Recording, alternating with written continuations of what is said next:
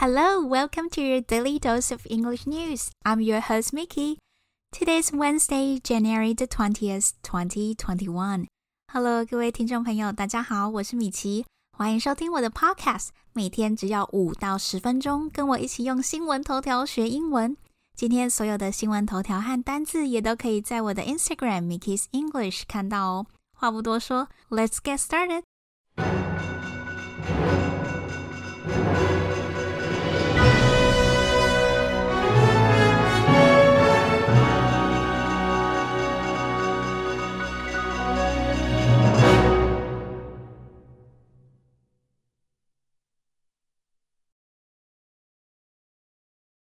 Skeptics mar French efforts on vaccination. Skeptics mar French efforts on vaccination. 怀疑论者消减法国在疫苗接种所做的努力。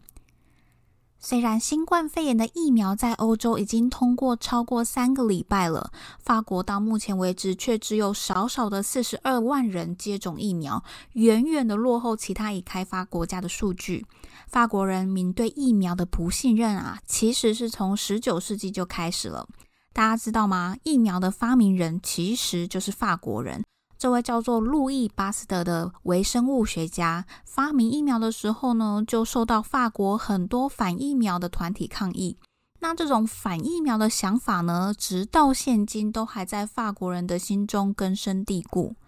那另外一个原因就是，法国人民他们其实对他们的总统马克宏和他的执政团队是非常的不信任的。所以和其他的欧洲邻国相比，法国的新冠疫苗的施打进度呢？根本就是荒唐的可笑。这个头条的第一个单字是 skeptic，它是个名词，意思是怀疑者。那在念这个单字的时候，要稍微注意一下这边的 k 不是念可，因为它位置在 s 后面的关系，所以这边要念成 g 的音 skeptic。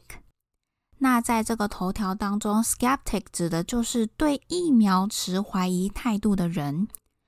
所以，比如说你自己不太确定是否相信神的存在，但你又不是个无神论者的时候，你也可以说 I am a skeptic，我是个怀疑论者。那这个单字的形容词形态是 skeptical，s k e p t i c a l，怀疑的。那对什么东西表示质疑？对什么东西怀疑？后面要加一个介系词 about。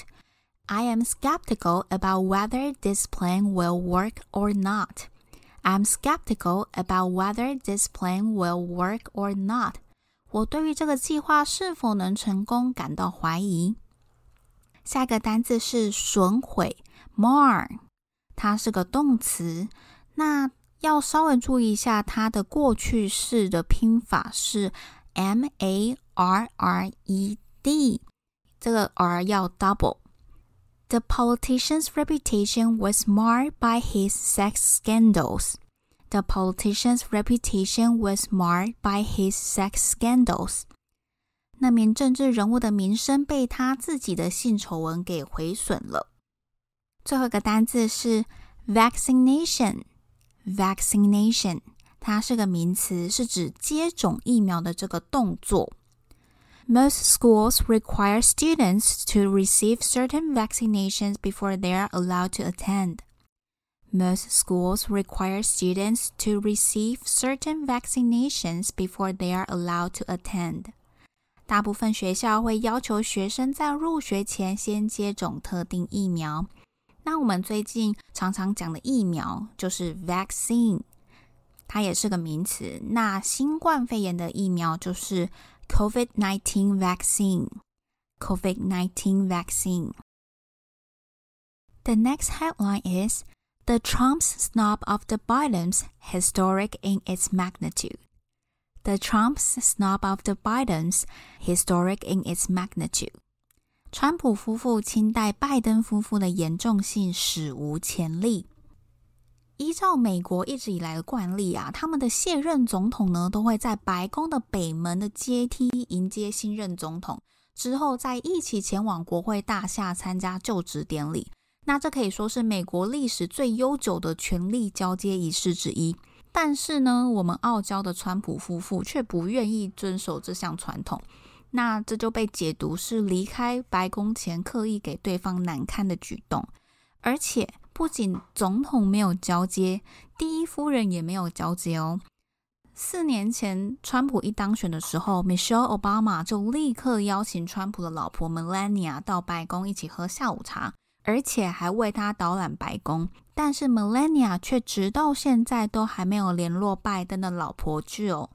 这是从一九五二年，也就是七十年来第一夫人的交接首次中断。那要稍微注意一下这个头条当中的 Trumps 和 The Bidens。指的是川普夫妇和拜登夫妇。这边的冠词的加上复数的姓氏，指的就是那一家人。所以 the Wangs 指的就是王姓一家人。